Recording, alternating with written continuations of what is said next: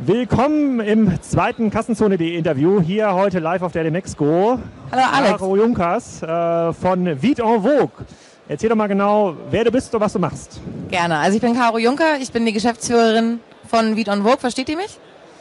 Und Vite en Vogue ist ein Online-Shop für Secondhand Designermode. Das heißt, wir sind kein Marktplatz, sondern wir haben die Sachen alle vor Ort. Wir kaufen direkt an und haben so eben die Möglichkeit, einen Service zu bieten, wie man ihn eigentlich vom Kauf von Neuware kennt.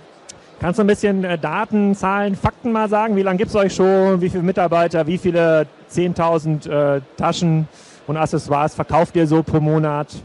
Sehr gerne. Also, wir haben 2012 gegründet. Wir sind mittlerweile 70 Leute, wobei ein großer Teil nicht Vollzeit bei uns beschäftigt ist. Darauf komme ich bestimmt gleich nochmal zu sprechen. Wir haben den Shop 2013 gelauncht, also ein Jahr später und ähm, laufen momentan auf einer Runrate von 10 Millionen Euro Umsatz dieses Jahr, vor Retouren wohl bemerkt, und verkaufen circa 12.000 Teile jeden Monat. Euer, euer zentraler Pitch ist äh, ähm, gebrauchte Luxusgüter und äh, kannst du mal ein bisschen was zu dem Prozess erklären? Also wie in der Regel ist ja so, wenn ihr jetzt äh, neue Luxusgüter verkauft, dann äh, müsst ihr sozusagen ja zu, zu den Herstellern gehen und äh, einen Wareplan und in eurem Shop darstellen. Wie funktioniert das bei euch? Also woher bekommt ihr die Ware? Wie stellt ihr das ein? Wie verkauft ihr das? Ja, das äh, ist ganz spannend. Wir verkaufen oder wir kaufen ausschließlich von privat. Das heißt, ähm, Besitzer von Designermode können uns ihre Sachen schicken. Das sind dann natürlich alles Einzelteile, die zahlen wir direkt aus. Das heißt, man muss bei uns nicht auf äh, sein Geld warten, sondern wir machen ein Angebot. Wir haben dafür eine Software entwickelt, die den aktuellen Marktpreis bewertet. Ist das so ein bisschen wie bei Wir kaufen, was das Handy wert? Habt ihr dann Rebuy ist eigentlich ein, für Männer ist das ein super gutes Beispiel, was sehr schnell verstanden wird. Also kann ich bei euch einstellen, ich habe eine Tasche von Chanel, drei Jahre alt, folgendes Modell, nicht so viele Kratzer und ihr sagt mir noch nicht mal Euro. das. Nein, ja? du musst sie nur schicken und Ach dann so. sage ich dir. Ah, okay, okay. Wie viele Sachen schickt ihr zurück? 20 Prozent. Und den Rest stellt ihr in den Shop ein? Tatsächlich, ja. Genau. Und, und genau, also wir in der Regel, also genau, 80 Prozent der Sachen, die uns eingeschickt werden, können wir direkt so eine verarbeiten. Tasche. Ja, gerne. Dame wahrscheinlich, ne? Ja, oder geh auf Vintage-Accessoires, da sind viele Taschen Wo gerade ist, denn der dabei. Vintage, wo ist denn Vintage Accessoires? Das ist der große Teaser hinter der Navi gerade. ah, so. Ja. Hm. Genau, wir zahlen dann, also die Sachen kommen zu uns, wir schauen uns das an, bewerten die anhand unserer Software und zahlen dann, machen ein Angebot innerhalb von 48 Stunden und zahlen dann direkt aus. Anschließend sind die dann bei uns im Besitz und wir haben auch die Kontrolle über die Ware. Das heißt, wir sind in der Lage, die Schuhe so zu fotografieren, wie wir es für richtig halten. Das ist halt auch ein wesentliches Differenzierungsmerkmal zu Marktplätzen, wo User eben selber ihren Content generieren. Wir beschreiben sie und stellen sie dann online innerhalb von wenigen Tagen und äh, verkaufen sie dann auch. Und lohnt sich das denn? Ich meine, ihr habt jetzt hier, ich sehe, äh, oh, ist schon verkauft. Äh, das ist immer gu äh, gut, schon verkaufte Produkte auch da drin zu haben. Aber hier die äh, Louboutin, äh, das ist doch immer die Schuhe von diesen, die Carrie bei Sex and the City, glaube ich, geredet hat. Äh, ne? Sozusagen, da bekommt ihr 180 Euro, macht ihr im Verkauf. Also euer Pitch ist über 50 Prozent Rabatt. Ähm, was zahlt ihr für so einen Schuh im Einkauf? Gemeine Frage. Also Na, aber ich bitte dich. Du kannst ja, du kannst ja einen Durchschnitt sagen. Ja? genau, also es ist tatsächlich so, dass wir keinen, wir haben keinen pauschalen Abschlag, den wir machen, sondern Ah. das gliedert sich nach Preisstufen. Das heißt, je teurer ein Artikel ist, desto mehr geben wir an den Besitzer weiter. Das ist bis zu 70 Prozent tatsächlich, weil also je, je höher der Verkaufspreis ist, desto höher halt unsere absolute Marge. Ach, das ist sozusagen das Risiko, also der Artikel bleibt im Besitz des äh, Verkäufers. Nein. Ihr kauft ihn schon komplett. Nein. komplett. Aber wir wissen, in dem Moment, wo uns dieser Schuh eingesteckt wird, wissen wir, für wie viel ihn wir verkaufen können. Weil wir eine Datenbank entwickelt haben, die schon relativ viele Verkaufsereignisse von uns gespeichert hat und wir genau wissen, okay, der Schuh, der funktioniert halt bei 180 Euro super gut. Okay, dann treffe ich mal eine Annahme. Ich, ich sage mal, der Verkäufer bekommt hier, ähm, sagen wir mal, 80 Euro. Ja, machen wir als Bit. Sozusagen. Das heißt, ihr könnt 100 Euro mit dem Schuh verdienen und bei einer Retourenroute reden wir gleich, gleich nochmal drüber. Ist das ja gar nicht so viel Geld, was übrig bleibt. Lohnt sich das denn auf Einzel? Also könnt ihr quasi für 100 Euro habt eure Prozesse so gut im Griff, dass so Foto machen, auf die Website einstellen, verschicken, in x Prozent retournieren, dass sich das lohnt? Oder gibt es Produkte, bei denen du sagst, der Gürtel für 40 Euro äh, lässt sich in so einem Prozess nicht mehr abbilden? Also deswegen konzentrieren wir uns auf Designermode ausschließlich, weil es lohnt sich nämlich eben ab einem bestimmten Preis einfach nicht mehr. Wir haben auch eine Zeit lang Kindermode angekauft und verkauft, weil wir eigentlich darüber an die Mütter eigentlich rankommen wollten. Aber es hat sich für uns ähm, nicht gelohnt auf, auf EBTA-Ebene am Ende auch. Insofern da bei dem Schuh auf jeden Fall. Wir haben, wir haben super, super gute Unit Economics, die das auch bei einem noch geringeren Verkaufswert profitabel machen. Also ich kann dir jetzt auch sagen, das ist ehrlich gesagt kein Geheimnis, weil ich glaube, wir sind die Einzigen, die das so günstig schaffen. Also wir liegen unter 10 Euro in den Herstellungskosten, also in den Produktionskosten für den Online-Verkauf. Produktionskosten bedeutet Fotos machen, Text schreiben, online stellen. Gibt's die Bewertung. Gibt es denn oft den Fall, dass genau dieser Schuh in einer anderen Größe dann wieder eingestellt wird, dass Text erhalten bleibt und äh, einfach nur das Foto neu gemacht werden muss? Also da habt ihr dann Skaleneffekte am Ende des Tages drin. Genau, haben wir, ja. Also okay. es ist auch so, dass äh, die Software, die ich eingangs erwähnt habe, die den, die den Ankauf steuert, also wo die Preise festgelegt werden, die ist integriert in alle Geschäftsprozesse. Das heißt, ähm, nach dem Ankauf geht der Artikel in die, in die Content-Produktion, also in die Beschreibung und das ist so automatisiert, dass man eigentlich, also das Team muss nur noch per Dropdown die wesentlichen Merkmale ausfüllen. Und wenn wir den Schuh halt so schon mal hatten, dann muss man eigentlich nur noch die Größe ändern.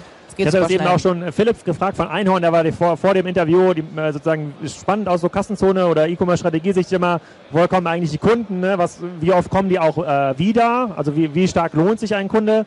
Ähm, wie ist das bei euch? Ihr konkurriert ja wahrscheinlich mit einem Ebay äh, im gebrauchten Güter ähm, Bereich. Wie findet euch ein Kunde, wenn er äh, jetzt nach äh, diesen Louboutin schon sucht? Findet ihr euch über Google oder müsst ihr da schon relativ hart reingehen in Facebook-Ads und äh, Google äh, sozusagen Performance-Marketing?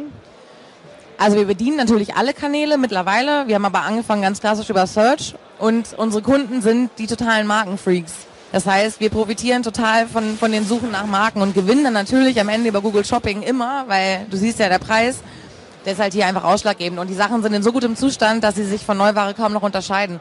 Und äh, für Insider, ja, also der Isabel Marron Sneaker oben in der Mitte, der ist logischerweise verkauft. Das ist ein super aktuelles Modell. Das hat nichts mit, mit Vintage Secondhand zu tun, was jetzt irgendwie 20 Jahre alt ist. Also das ist halt echt aktuelle Saison. Und äh, das für, ein, für einen Bruchteil des Neupreises. Das ist halt ein Pitch, den gewinnt man in der Regel bei Google. Und die Kunden, die sozusagen, wo habt ihr eine sozusagen hohe Bestandskundenquote? Sind das eher die Verkäufer, die euch immer wieder Sachen schicken, oder sind die Verkäufer auch gleichzeitig Käufer bei euch auf der auf der Plattform? Nein, das äh, komischerweise nicht. Das ist auf Marktplätzen anders. Wir haben dann eine sehr geringe Schnittmenge.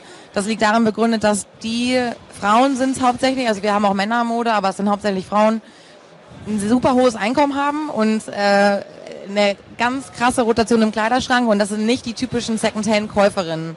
So, das heißt, wir haben aber auf beiden Seiten eine Wiederkehrerquote. Das Schöne an dem Thema ist, dass man, also gerade bei den Frauen, die halt wirklich super modeaffin sind und, und markentreu, die verkaufen an uns bis zu viermal im Jahr. Also es ist jetzt nicht so wie bei Mr. Specs, wo man irgendwie sich alle vier Jahre eine Brille kauft, sondern der Kleiderschrank wird mindestens zweimal im Jahr ausgemistet und da kommen wir dann ins Spiel. Und bis zu welchem Limit geht das? Ich habe hier gerade gesehen, hier war eine Tasche für, für 500 Euro neu 1500. Also bis zu welchem Preis kann man Produkte eigentlich verkaufen über so eine Plattform? Also der teuerste Artikel, das war beim DCD im April, haben wir für 13.000 Euro verkauft. Was war das? Eine MS-Handtasche. Eine MS, natürlich. Was, äh, was soll das anders sein? Und wenn ihr jetzt sozusagen, wenn ihr sagt, du bist auf so einer 10 Millionen Euro Brutto-Run-Rate, äh, in, in, äh, in diesem Jahr. Wie wächst ihr, also wie steuert ihr euer Geschäft weiter auf? Gibt es irgendeine Art kritischen Masseeffekt, wie es bei eBay auch mal gab, dass sich so der Marktplatz dann irgendwann äh, selber entwickelt? Äh, oder seid ihr darauf angewiesen, absatzseitig und äh, also im An- und Verkauf stark ähm, auf Performance-Kanäle weiterzusetzen? Ja, also das Modell skaliert ähm, ab, ab einer bestimmten Größe, die haben wir jetzt erreicht. Also jetzt tatsächlich auch was Personalkosten und so weiter angeht. Also wir können jetzt auf diesem Level total gut wachsen, ohne dass unsere Kosten explodieren ich wollte eigentlich gerade was ganz anderes sagen. Lass mich mal kurz überlegen.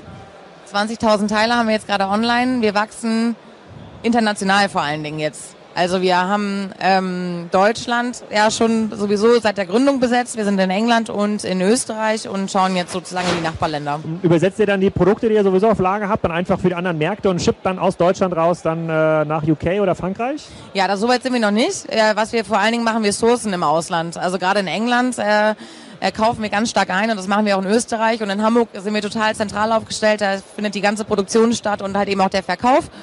Und eine englische Version ist jetzt gerade in Arbeit. Okay, und dieses äh, Wachstum tut ihr aber quasi aus Hamburg heraus mit dem, äh, mit dem Team und seid ihr auch noch relativ äh, zufrieden in der, ja, in der Skalierung. Vielleicht so ein bisschen, weil wir sind ja hier in der Halle der Shopsysteme. Ähm, hier sehe ich ein paar bekannte Gesichter im Publikum. Hallo, hallo. Äh, in der Halle der Shopsysteme. Wie, äh, sozusagen, wie seid ihr technisch aufgestellt? Wie macht ihr das? Also unsere IT-Ressourcen gehen absolut hundertprozentig ins Backend. Also diese ganze Software, die alle Prozesse steuert und halt eben skalierbar macht, ja, da geht die ganze Power rein. Insofern Frontend-Seite. Was, was, macht ihr da? Also was nutzt ihr da technisch? Äh, das ist eine Ruby on Rails Plattform, die wir selber entwickelt haben. Die wird auch gerade zum Patent angemeldet. Insofern, das Frontend ist bei uns irgendwie, wird so ein bisschen stiefmütterlich behandelt. Äh, da nutzen wir Shopware. Ah, ihr nutzt quasi Shopware als Anzeigetechnologie. Richtig. Das, äh, sehr, sehr, sehr, sehr, sehr, sehr spannend. Okay, ihr seid also ganz profit sozusagen, ihr seid effizient in den Unit Economics, äh, hofft quasi, dass es immer mal wieder so eine Mulberry Handtasche gibt, damit ihr zumindest die Texte ähm, verwendet könnt, wächst auch wächst auch international. Gibt es irgendwie so einen großen Big Bang noch in diesem Jahr von euch oder im nächsten, im nächsten halben Jahr, wo man sagen kann, ah krass, hier gibt es noch ein Abo, ja, denkt sich ja der ein oder andere gerade aus, äh, so ein Modell. Bastelt denn sowas oder möchtest, musst du nicht verraten? Ich habe mich geraten jetzt. Wir haben dir keinen Vorge äh, Interessant. Ja. Wurde ich schon öfter gefragt, kommt für mich überhaupt nicht in Frage. Gar nicht, weil ich glaube, ja, nee, ist okay. Ich glaube, unsere Positionierung, die funktioniert halt so gut und die wird so gut angenommen und das ist halt das ist doch so cool, dass man in der Lage ist, ja, auch als junger Mensch, der hart für sein Einkommen arbeiten muss, dass man sich jetzt auf einmal eine Mulberry-Handtasche auch so leisten kann, ohne sie, sie zu leihen. Man kann sie halt haben. Insofern. Okay, dann die letzte strategische Frage, bevor auch hier das Publikum noch eine Frage stellen kann. Ihr könnt euch die jetzt schon Sehr überlegen, gern. wenn ihr eine habt. Äh, und zwar, das ist ja so eine sozusagen eine Plattform, mit der hochwertige Marken verkauft zu einem etwas niedrigeren Preis. Erinnert ja erstmal an die, an die Ausrichtung so ein bisschen an den Shopping Club. So, und die wachsen ja extrem schnell und sehr, sehr stark, indem sie auch versuchen, Eigenmarken unterzuschieben und zu entwickeln. Ist das, was ihr euch strategisch vorstellen könnt? Also eine Luxusmarke, eine eigene Luxusmarke zu schaffen. Auf der K5 haben wir da mit äh, Kawaii auch geredet, auf der K5 let, letzte Woche in der Konferenz. Habt ihr da schon mal rumgespielt mit dem Gedanken? Kommt das für euch in Frage? Ja, das liegt, das liegt nahe, aber sehe ich überhaupt nicht. Also wir sind so ein bisschen wie Hermes. Die, Un die Underdogs so in der Szene, was liegt halt auch einfach in unserer Funding-Struktur. Wir sind auch eher so die Nerds. Also wir, was wir total gut können, sind die Prozesse und, und das entsprechende Angebot bereithalten. Insofern, ich sehe uns da nicht als Branding-Experten, die in der Lage wären, so eine Marke zu launchen.